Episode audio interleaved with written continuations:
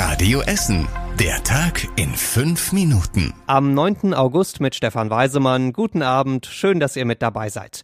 Bombenentschärfung heute in Kupferdreh, aber Bombenentschärfung mal anders. Sonst kennen wir das ja so, eine Bombe wird gefunden, dann müssen alle rundherum ganz schnell raus und die Bombe wird entschärft. Diesmal wurde die Bombe an der Kupferdreherstraße schon am Freitag gefunden, bei Arbeiten für ein neues Regenrückhaltebecken.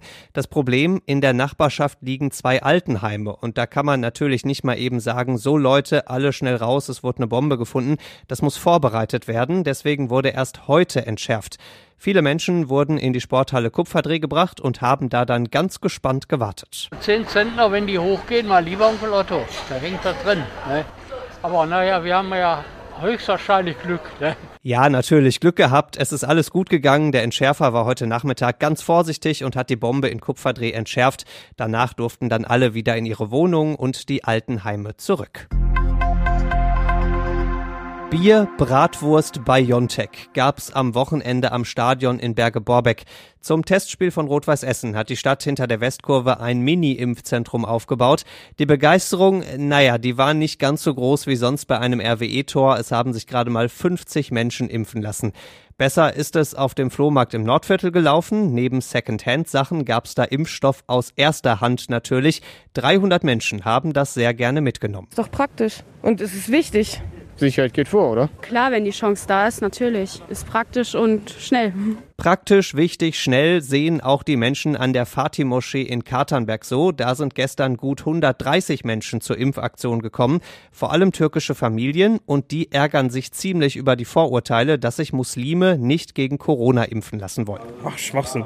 Hat nichts damit zu tun, ob man Christ ist oder sonst irgendwas. Es ist einfach so die Denkweise. Auch bei den Deutschen gibt es die Skeptiker. Ich habe sehr viele Kollegen, Deutsche, die wollen sich auch nicht impfen. Ich kenne auch äh, Türken, die wollen sich auch nicht impfen. Das ist ja von Mensch zu Mensch anders. So sehe ich das. Die nächste Impfchance für alle im Vorbeigehen gibt's am Donnerstag. Dann wird in der Marktkirche in der Innenstadt geimpft. Das Ganze unter dem Motto Shoppen und Impfen.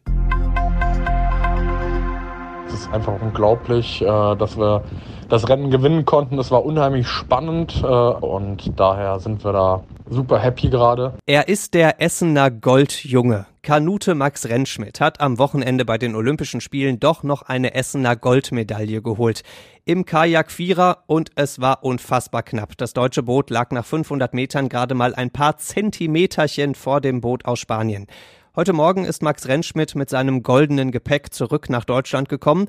Morgen gibt's dann bei uns in der Innenstadt einen Empfang, auch für Max Hoff, der im Kajak Zweierjahr Silber geholt hat, mit 38 Jahren. Stolze Leistung. Und wenn wir schon mal dabei sind, wollen wir natürlich auch nicht unseren dritten Medaillenfischer vergessen. Ruderer Jakob Schneider hat schon in der ersten Olympiawoche Silber im Deutschlandachter geholt. Einmal Gold, zweimal Silber, das ist die Essener Olympiabilanz und damit würden wir alleine im Medaillenspiegel auf Platz 52 landen, zusammen mit Südafrika, aber noch vor Österreich, Portugal und Argentinien zum Beispiel.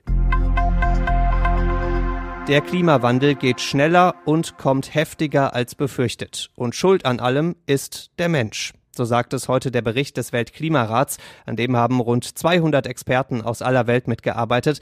Und dieser Bericht hat es wirklich in sich. Überschwemmungen, Hitzewellen, Waldbrände, das alles wird in Zukunft öfter passieren, weil die Erde eben immer wärmer wird, heißt es.